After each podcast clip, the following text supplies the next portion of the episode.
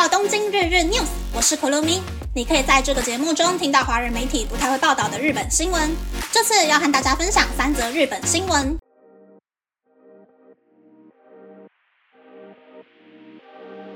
第一则新闻是夏普让五十五岁以上的管理职提早退休。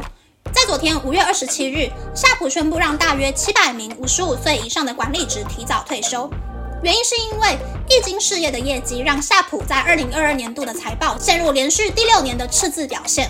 不过，夏普向外解释，募集员工提早退休的目的并不是减少人事费用，而是为了支援员工未来发展的一种福利制度。夏普内部在四月下旬开始募集希望提早退休的人，并提供这些员工六个月工资左右的退休金。夏普的 CEO 吴伯勋曾在四月表示，希望二零二三年度的财报可以达标，并强调希望通过全体员工的共同努力进行内部的改革。第二则新闻是，NHK 确定不会只针对使用智慧型手机的人收取观看费用。二十六日举行的日本总务省专家会议讨论了 NHK 的线上业务的标准，NHK 的副会长也参加了这个会议。副会长表示，如果将 NHK 的线上业务视为与广播一样的必须经营的业务，那就应该要向手机用户收取观看费用。这是 NHK 首次具体的提及线上业务的范围。对于没有看电视但在线上观看 NHK 节目的使用者，应该缴交观看费用，并且否定只要拥有可以连线到网络的智慧型手机和电脑等设备的人收取费用的可能。根据广播法。NHK 必须进行广播节目的制作业务，线上业务只是辅助广播的选择性业务。随着越来越多人不看电视，透过网络观看节目和新闻的人增加，是否要将线上业务提升到与广播相等的地位的声音也越来越多。第三则新闻是，导致四名民众失去生命并和警方对峙十二小时的凶手终于被逮捕了。星期四下午四点，在长野县中野市。发生了在路上散步的六十六岁和七十岁女性被刀刺杀的事件。据说，两位死者习惯在下午一起散步，但却在路上被住在附近的三十一岁凶手青木正宪给杀害了。事件发生的时候，两名中野警局的警察立刻赶到现场，但也被凶手用猎枪射杀。根据调查，凶手曾反复加入当地的猎人协会，于是拥有四把猎枪，可以推测凶手非常有可能是预谋性犯罪。杀害了四个人之后，凶手回到家中挟持了家人，并和支援的警力对峙了十二个小时。警方清空了凶手住家附近三百公尺的范围，并在外围广播，请非相关人士不要靠近。到了晚上八点，甚至还可以听到从现场传来的阵阵枪声。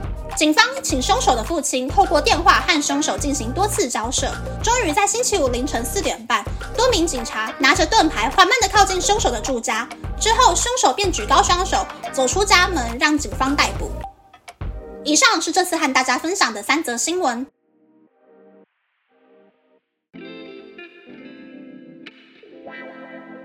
新闻是夏普提早优退的新闻。这几年用早期优退变相裁员的公司越来越多了呢，尤其是被疫情扫到的服务业和餐饮业。不过疫情前还算是有在赚钱的那个时候，第一个用早期优退的公司就是知名的超商全家便利商店呐。当时全家募集了八百名四十岁以上的员工参加优退，没想到居然有一千一百名员工报名。全家也因为没有想到那么多人热烈的想要参加优退，巴不得领六个月薪资逃离全家，而提早结束了优退的报名期间，还挺好玩的。第二则新闻是 NHK 放过手机用户的新闻。我就是因为没看 NHK，又不想要被削一笔观看费，所以趁搬家的时候把电视给扔了。我觉得日本的节目比较无聊，没有台湾或是韩国的那么有趣。我也只有在早上出门之前会开电视，看画面边边的时间，计算哦，现在还剩几分钟可以化妆，什么时候就要迟到了。所以就算现在家里没有电视，早上我还是可以用平板电脑看台湾新闻台在 YouTube 的二十四小时直播啊。所以没有电视这件事情，好像对我来讲没有什么太大的影响。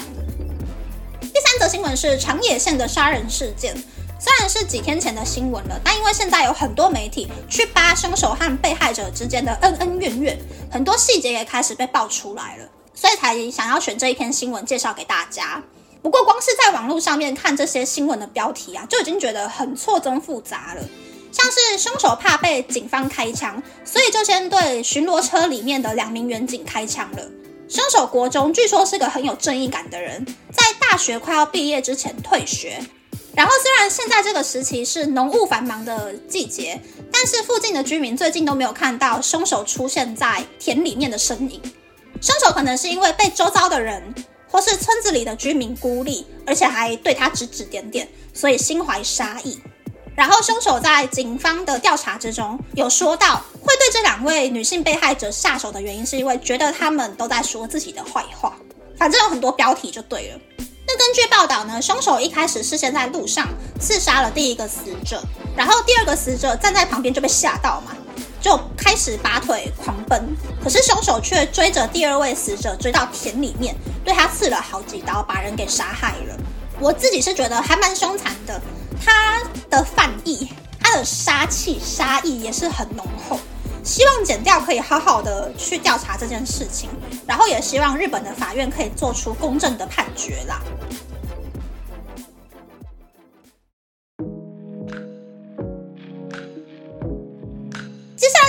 家分享我讨厌 NHK 的原因。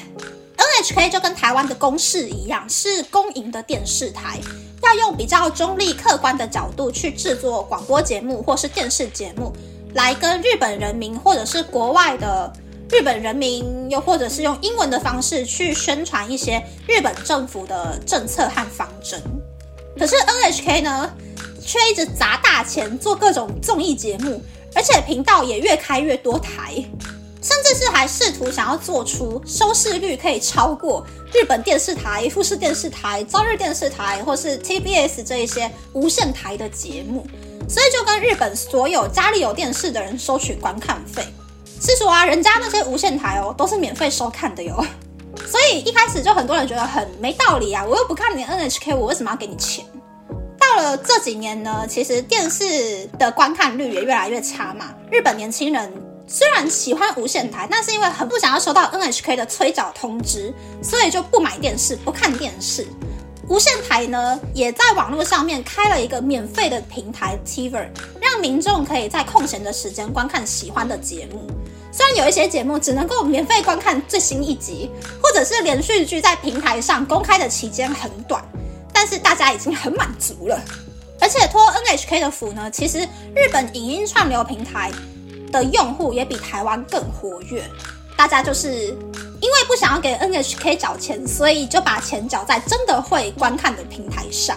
希望 NHK 可以多多学习其他国家的公营电视台，不要忘了初衷，做太多责任以外没有必要的事情。也希望 NHK 不要把半强迫人民缴交的观看费拿去做计程车通勤，OK？那么，那么这次的分享就到这边。不知道大家喜不喜欢这样的节目呢？欢迎大家留言和我分享你的想法。喜欢这个节目的朋友，可以在 Apple、Spotify、Google、Sound、KKBox、My Music、First Story、Mixer Box 等 Podcast 平台和 YouTube 订阅《东京日日 News》，或是在三岸想要赞助这个节目，然后追踪《东京日日 News》的 Instagram 看今天的延伸内容哦。拜拜。